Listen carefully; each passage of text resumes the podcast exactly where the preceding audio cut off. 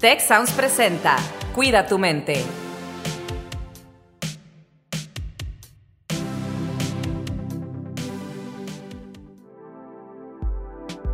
¿Alguna vez te has preguntado por qué nuestro cerebro ve problemas en todos lados? ¿Qué es el carácter? ¿Para qué lo queremos? ¿Y cómo deberíamos encontrarlo? ¿Por qué nos reímos? ¿Por qué deberíamos hacerlo más seguido? ¿Qué es el amor y cómo sobrevivir en el proceso?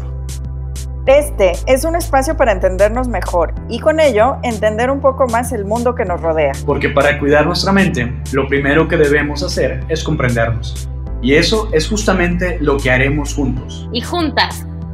Esto es Cuida tu mente, donde todas las personas son bienvenidas. Comenzamos.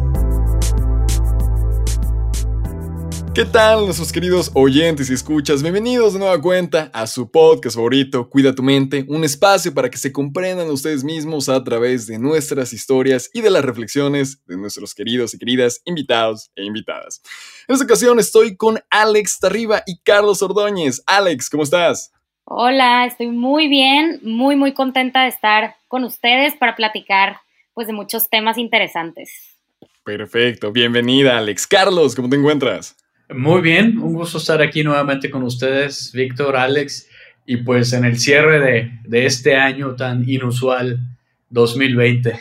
Efectivamente, un año lleno de muchas sorpresas, de muchas incidencias, pero como bien dicen, aquí seguimos, aquí estamos, y pues con toda la actitud posible en lo que refiere.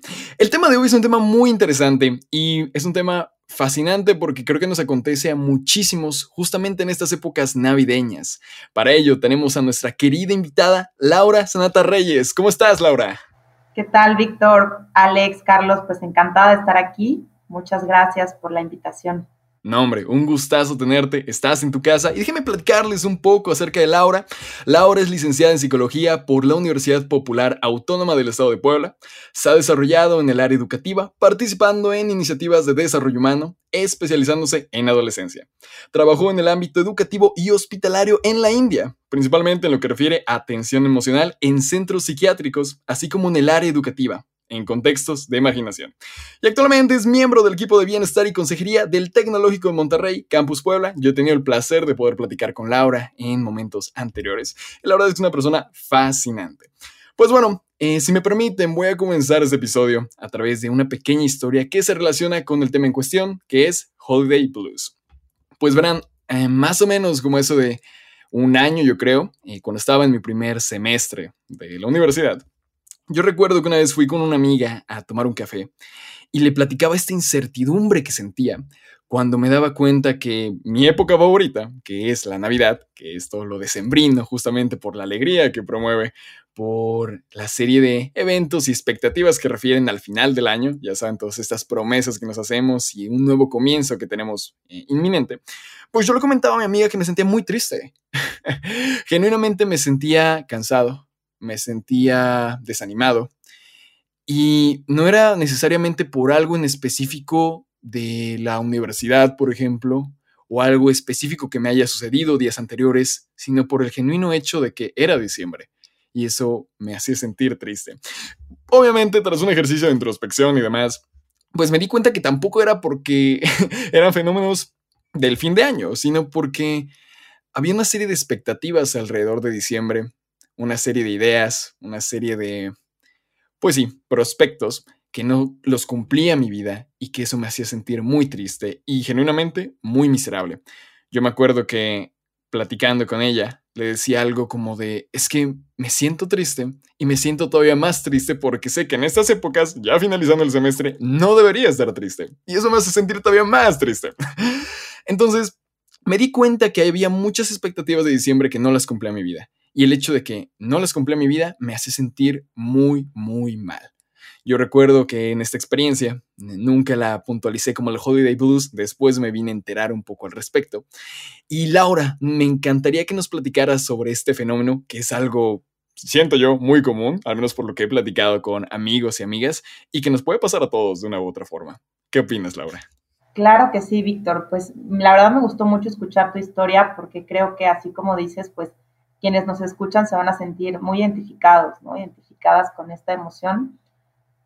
Pues en realidad, como seres humanos, vivimos mucho de las épocas y de las etapas, ¿no? O sea, eh, la propia naturaleza va marcando estaciones con cambios, con movimientos, y pues las épocas navideñas también trazan un, pues un cierre de ciclo, ¿no? Finalmente es, es un cierre que viene acompañado de un montón de, pues de vivencias, de momentos, de aprendizajes, eh, también de procesos de repente difíciles, ¿no? Entonces, pues este, este término de Holiday Blues no es otra cosa más que esta nostalgia, ¿no? Esta sensación de nostalgia, de, de introspección ante esta época navideña que, como bien dices, está marcada de muchas expectativas, ¿no? Estaba pensando, por ejemplo, pues desde que vas al súper, ¿no? Estás en octubre y ya empiezas a ver a los santas, bailarines, las luces, este, la comida, ¿no? Y de repente dices, ah, caray, pero pues todavía hay muchas otras cosas, ¿no? O sea, realmente es una época muy esperada eh, para, pues, para todos nosotros pero a la vez, pues es una época que conlleva muchos símbolos que no siempre, no siempre van a definir lo que es la Navidad, ¿no? Entonces a mí me gustaría primero preguntarles a ustedes, Carlos, Alex, Víctor, eh, que me dijeran en tres palabras, eh, tres palabras que se les vengan a la mente cuando piensan en Navidad. A ver, vamos a hacer ese ejercicio. Un ejercicio muy bueno. A ver, Alex, ilústranos, por favor. Uy, a ver, a mí yo pienso primero que nada en familia, luego alegría y como mucha ilusión, ilusión por lo que viene. Sí, esas son las mías. También mi número uno eh, que me vino a la mente fue familia, eh, esperanza y convivencia. Mm, en mi caso, eh, yo diría prosperidad, cariño y resulta curioso, pero a diciembre como también lo relaciono con el final del año, lo relaciono con logros o proyectos o conclusiones, por así decirlo. Bien, perfecto. Pues justamente, ¿no? Esto que, comparten, pues es algo que eh, son como respuestas muy universales, ¿no? O sea, son como estos temas que nos unen mucho como seres humanos, pero todos son felices, ¿no? Todos tienen que ver con quiero observar qué fue de este año y quiero además compartirlo con mi familia, con las personas que amo, pues porque somos seres sociales. Entonces, esa es nuestra definición y nuestra expectativa, pero ¿qué es lo que pasa? Pues que muchas veces no es así, ¿no? Eh, sabemos que al final de año pues puede haber muchas pérdidas, eh, particularmente pues si analizamos este año, el 2020, bueno, prometía pues hasta unas Olimpiadas, ¿no? Y de repente es detenernos y reestructurar pues toda una expectativa, unos planes que teníamos eh, en donde ha habido muchos cambios. ¿no? El, el, tema de, por ejemplo, de la pareja, la pérdida de algún familiar, alguna situación económica, financiera. Entonces, esta expectativa choca con la realidad en muchos otros aspectos, lo cual pues eh, genera estrés, ansiedad y una tristeza que pues hay que tomar mucho en cuenta para identificar su identidad y su, y su latencia, ¿no? Estar muy al pendiente de cómo nos sentimos en torno pues a esta expectativa que no se vio de la manera en la que nosotros pensábamos. Completamente de acuerdo, Lau. Incluso me parece muy interesante porque el hecho de resaltar que este año fue completamente diferente a cualquiera que hayamos tenido es muy importante. Porque investigando un poco acerca del mismo fenómeno, eh, llegué a la conclusión también de que el Holiday Blues se presenta cuando comparas ese final de año o todo tu año con otros años que has tenido. Justamente por la interpretación que tienes del diciembre como el final, ¿no?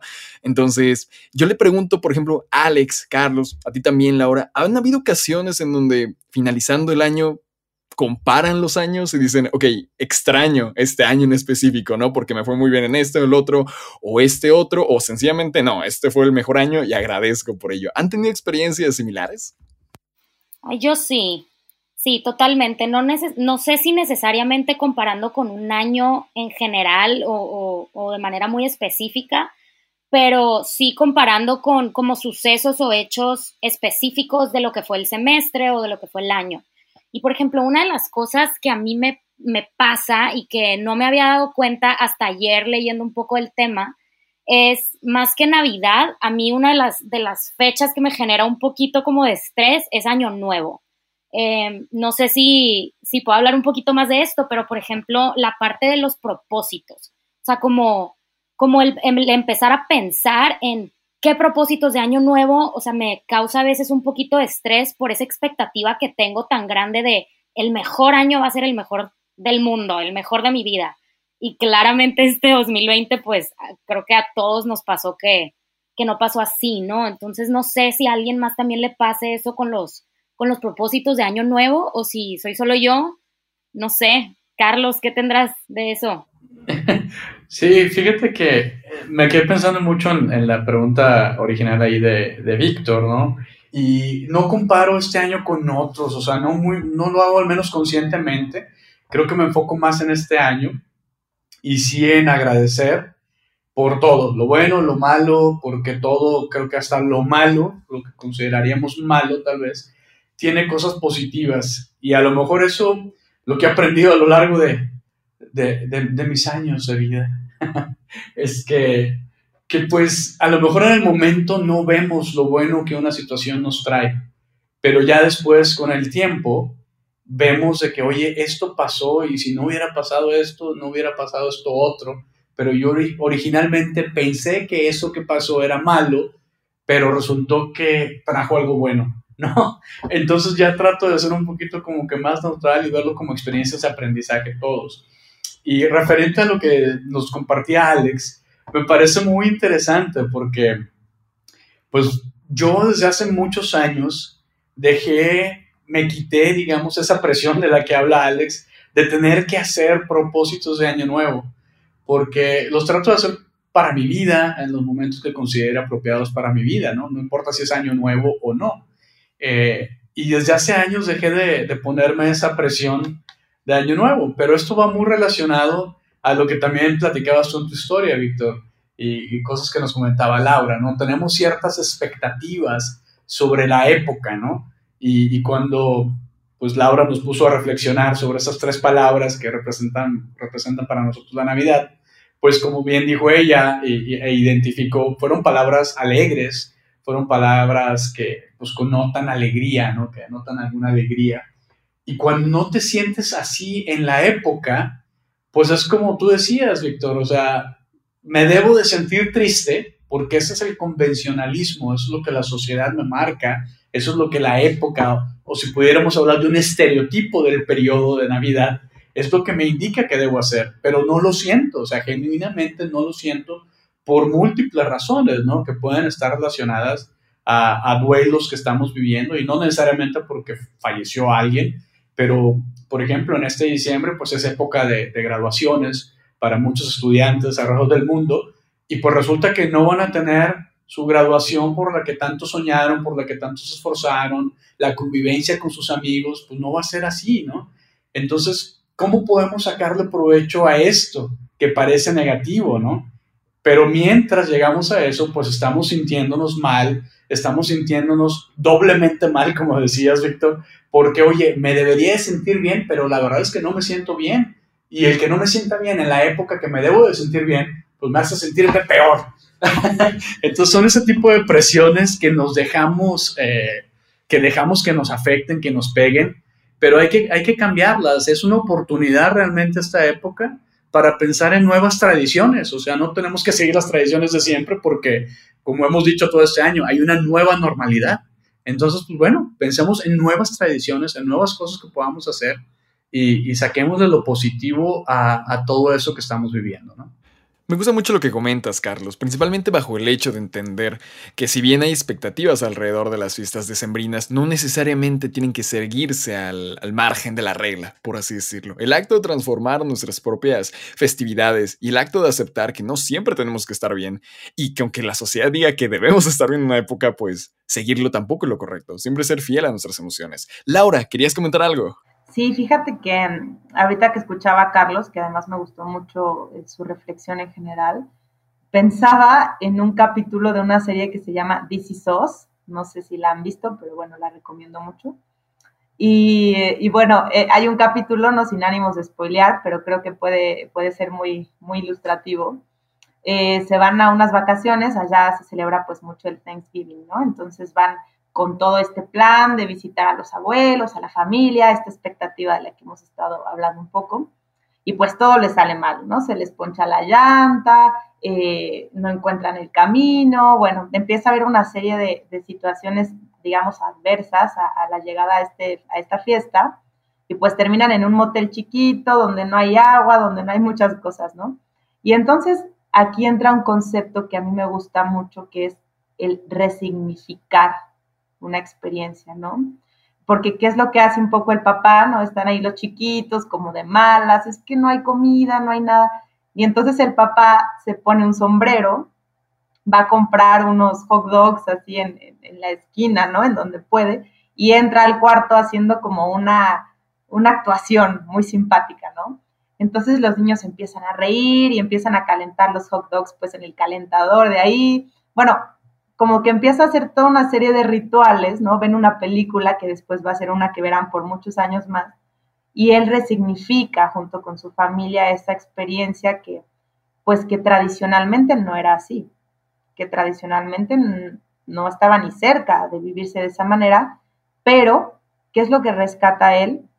Pues lo más importante, ¿no? Al final, el vínculo, el agradecimiento, el disfrutar el momento, el, pues el, tener manifestaciones de amor y de cariño, ¿no? Entonces, yo creo que haciendo un poco, eh, aprovechando este ejemplo, también invitar a las personas que nos escuchan. ¿Cómo puedo resignificar todas esas expectativas, todas esas eh, intenciones de este año o esos momentos que pudieron haber sido tanto difíciles como gratificantes e incluso hacer una listita de aquellas cosas que gané también, ¿no? Como Carlos decía, yo por ejemplo puedo decir que ante esta, este confinamiento y pues ahora cercano a, a esta Navidad y demás, pues mucha paciencia, ¿no? Y cada uno dirá, pues yo gané esto, yo gané el otro, y no es poca cosa, ¿no?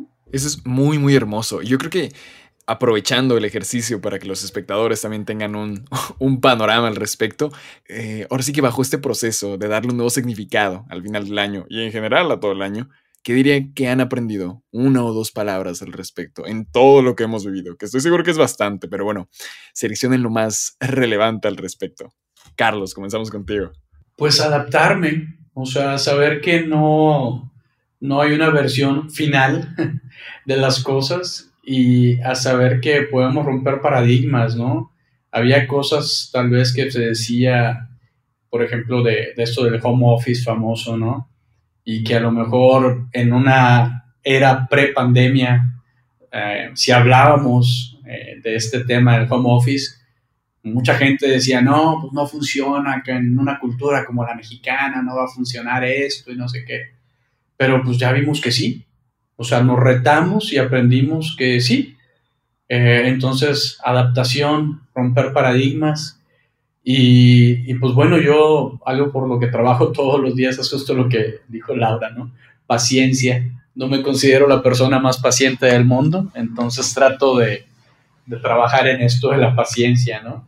No, y bien hermoso lo que comentas, porque a final de cuentas, el acto de adaptarnos es parte de la esencia humana, ¿no? Y si todo esto tuvo que suceder, pues fue para recordarnos en lo que somos muy buenos, y es en el acto de adaptarnos. En mi caso, yo creo que algo que aprendí muchísimo y que seguro todos nos llevamos como lección, pues es el hecho de aprender a valorar lo que tenemos, valorar la vida que antes vivíamos, valorar las interacciones, el acto de poder hablar con un familiar, con un amigo, de tenerlo cerca, de salir con ellos y apreciar el mundo, pues vaya, era tan cotidiano que pues no lo tomamos en cuenta.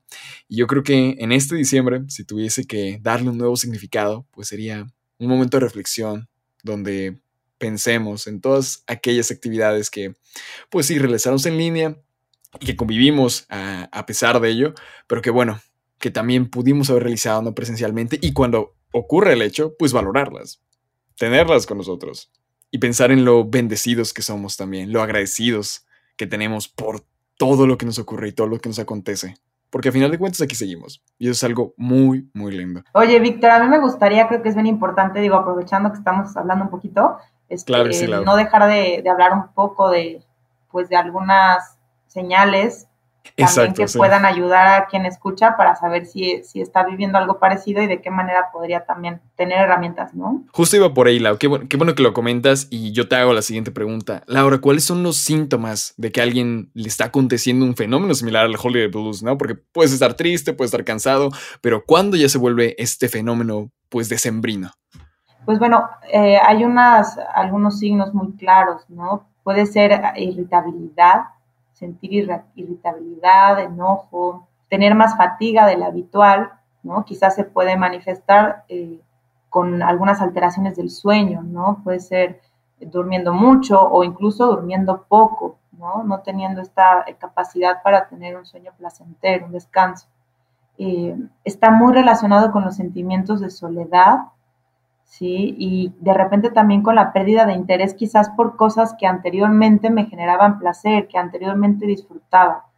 Por eso a veces eh, tiene alguna relación con estos periodos largos de tristeza, ¿no? De hecho, hay una encuesta muy interesante que hace la National Alliance of Mental Illness, NAMI, ¿no? En sus siglas, que dice que el 64% de, de las personas que anteriormente padecían alguna situación psiquiátrica eh, tienen peores condiciones de salud mental durante estas épocas. O es algo común, es algo que puede pasar. Por eso quien, haya, quien esté escuchando ahorita, piense en, estas, en estos síntomas, en estas eh, posibles eh, pues, señales ¿no? A, a, detección para poder ver cómo puedo yo también implementar algunas estrategias personales pues para, para que esta época, ¿no? Sea una época que si bien no tiene que ser la más feliz, ni como ya hemos dicho, ¿no? como mercadológicamente a veces podría parecer, pues que sea una época también vivida con más paz y con más, con un acompañamiento muy amoroso de uno mismo, ¿no? Tomando eso como profundidad, Laura, eh, que me parece muy importante, ¿alguna otra estrategia que tú sugieras cuando este tipo de emociones, pues sencillamente nos lleguen a, colapsar, incluso a veces porque pues son nuevas, incluso, ¿no? Son distintas y pues no, no propias de la época, ¿no? Digo, tenemos en primera instancia lo que hemos platicado, darle un nuevo significado a, la Navidad y al hecho de finalizar un año. ¿Alguna otra que tú recomiendes? Sí, yo creo que diría de forma quizás breve eh, tres cosas que para mí son muy importantes, ¿no? Una es no apartarse, no alejarse del círculo más próximo, ¿no? Em, me gustó en alguna ocasión eh, que tomé un curso sobre sentido de vida y nos mencionaban cómo las diferentes religiones, ¿no? Eh, los pensadores y los grandes líderes de cada religión, pues siempre se apartaban para meditar y encontrar sabiduría en sus propias reflexiones, ¿no? O sea, yo creo que la soledad no es mala, de hecho es muy necesaria para el bienestar, ¿no? Pero cuando nos damos cuenta de que esta soledad nos aísla eh, en un sentido pues sensible, ¿no? Que no nos hace bien, que nos aparta de las conexiones y la interacción con los demás, pues hay que prestar atención y en medida de lo posible, pues seguir conectando con estas redes, con nuestros amigos, con nuestra familia, eh, tener este acompañamiento, porque a veces, pues nos damos cuenta de que el hablar con otras personas es muy sanador, es muy reparador, ¿no? De ahí yo diría eh, también un poco como el ponte límites, ¿no? Los límites son saludables. Eh, si necesitas llorar por un tiempo porque has recordado algo que fue muy doloroso durante este año, ¿no? Como hace rato mencionaba Carlos, no tuve mi graduación, ¿no? Ahí tengo el vestido colgado, ¿no? Casi, casi el chongo puesto, pero pues no tuve, no pude raspar tacón, ¿no? Como dice. Entonces, bueno, pues ponte ese límite, date un tiempo para vivirlo, para recordarlo, pero después trata de volver pues a enraizarte en el presente, ¿no? Y quizás pues el último consejo que a mí me funciona mucho y que tiene que ver con la inteligencia emocional es hacerte estas dos simples preguntas. ¿Cómo me siento y qué necesito? Esas dos preguntas son vitales para la inteligencia emocional, para el bienestar emocional y para encontrar también estrategias, ¿no? ¿Cómo me siento? Pues me siento nostálgica. ¿Qué necesito? Pues quizás necesito leer un buen libro, quizás necesito eh, platicar con un amigo, quizás necesito eh, un tiempo, descanso, ¿no? Entonces, estas dos preguntas nos ayudan mucho a monitorear qué necesitamos y cómo podemos irnos acompañando de una mejor manera. Fíjate que a mí me encanta esto que nos comparte Laura, porque son cosas muy prácticas. Y, y algo que mencionaste, yo estoy muy a favor de, eso, de que la soledad no necesariamente es mala, o sea, hay mucha investigación que habla sobre las cosas negativas de la soledad, pero justamente eh, hace un par de meses escribí un, artículo para la revista Tech Review, donde precisamente hablaba de, aislamiento versus soledad, ¿no? Y ahí incluso contaba un, un, episodio personal, algo que yo mismo viví, sobre la parte esta de la soledad, que la soledad no necesariamente es mala, es un enemigo potencial si no lo sabemos manejar y si no lo sabemos aprovechar. Pero estas preguntas que, que nos invita Laura a hacernos, si las respondemos en un momento, en un periodo, digamos, de soledad, de introspección, de reflexión, es muy importante, es muy importante que nos demos este tiempo, porque si no sabemos identificar lo que sentimos, es muy difícil poder resolver eso, ¿sí? Porque es como cuando te preguntan que a dónde quieres ir y te dices, pues no sé, pues, pues entonces, bueno, eh, ¿qué camino tomo? Pues a dónde quieres ir? Pues no sé, pues entonces cualquiera, ¿no? Te da lo mismo. Hay que identificar la emoción que estamos teniendo, que estamos sintiendo, para poder, eh, pues, identificar un método, una forma de, de, atacarla y de sentirnos bien. Entonces, esta, esta época de, reflexión yo creo que es, es, muy buena.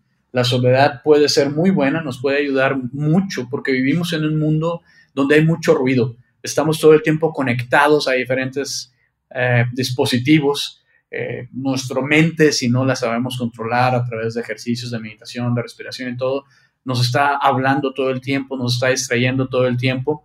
Entonces, es muy importante darnos estos momentos pues de cierta soledad, de silencio, de introspección. Este ejemplo de, de algunos monjes budistas o de algunas personas de ciertas religiones o de ciertas prácticas de bienestar que, que practican esto de introspección y de meditación y de reflexión es muy, muy poderoso. Y el poder vernos triunfantes saliendo adelante o buscar otros caminos que a lo mejor ahorita físicamente nos sentimos incapaces de hacerlo, pero si lo imaginamos, eso ya nos ayuda. Eh, el cerebro dicen que no, no distingue entre la realidad y la ficción. Entonces, si el cerebro lo está pensando, se lo está imaginando, nuestro cuerpo empieza a reaccionar como si estuviera sucediendo en la vida real, ¿no? Entonces, ese tipo de cosas las podemos utilizar también para bien. Entonces, esto me gusta mucho me gusta mucho y, la verdad yo soy fan, soy una persona que, se considera muy sociable, pero necesito mis momentos de soledad, mis momentos de aislarme un poquito, de, reflexionar y no me quedo así todo el tiempo, ¿no? Yo creo que esta parte también de, de los sentimientos que, que hablaba Laura, de la tristeza, si nos quedamos en una tristeza profunda y prolongada, pues bueno, ya es como que la definición básica clínica de depresión, ¿no? Entonces hay que poner atención a todos estos síntomas que nos decía Laura y sobre todo yo invitaría a la gente que nos escucha a que le pongamos atención a los adultos mayores, a la gente que tal vez ahorita está pasando un momento muy difícil porque pues no pueden salir, son población vulnerable y tampoco son tan tech savvy, ¿no? No les, no saben tanto a la tecnología. Entonces hay que hablarles por teléfono, no les hablamos por videoconferencias y no saben usarla, pero no los olvidemos, hay que acercarnos no físicamente, pero sí emocionalmente a través de una llamada, a través de una cartita, a través de algo que sea fácil para, para ellos y ellas, este, pues sentir esa conexión, ¿no? Entonces, esta es una época muy importante para también pensar, sí en nosotros, pero también en los demás, ¿no? Perfectísimo, Carlos. Justamente lo que tú comentas es el acto de darle este nuevo significado a, al diciembre, a la Navidad, a este final de año, pues conectando con las personas que ahorita no pueden conectar tan fácil con nosotros. Me quedo mucho con eso y lo que comenta Laura, darnos estos espacios de introspección, preguntarnos qué sucede, por qué sucede y qué necesitamos y sencillamente, pues no dejar de interactuar con los otros dentro de las medidas posibles, claramente. Laura, muchísimas gracias por acompañarnos en este episodio. Las reflexiones y todo el know-how que tienes justamente por toda tu experiencia es invaluable y te agradezco muchísimo, de verdad que hayas compartido pues este espacio aquí con Alex y Carlos y tu servidor. No, hombre, pues muchas gracias a ti, Víctor, Alex, Carlos y pues a todo el equipo que hace este espacio posible. Perfecto. Alex, Carlos, también gracias por acompañarnos y a todos nuestros oyentes por estar una vez más en su podcast de Cuida tu mente. Nos seguimos viendo en los próximos episodios y disfruten las fiestas decembrinas y el final de este año que ha sido muy caótico. Si quieres conocer más sobre cómo cuidar tu salud, te invitamos a escuchar Hola de Salud, el podcast en el que nuestros expertos te darán consejos para vivir de manera sana, equilibrada y feliz. Escúchalo en Spotify, Apple Podcast y Google Podcast. Gracias por escuchar un episodio más de Cuida tu mente. Productor ejecutivo Miguel Mejía. Asistente de producción Marcelo Segura y Melissa Jubera. Productor de Cuida tu Mente, Víctor Mancera. Postproducción, Max Pérez. Los invitamos a escuchar el siguiente episodio de Cuida tu Mente y el resto de los programas de Tech Sounds en Spotify, Apple Podcast, Google Podcast y tech.mx slash tech-sounds.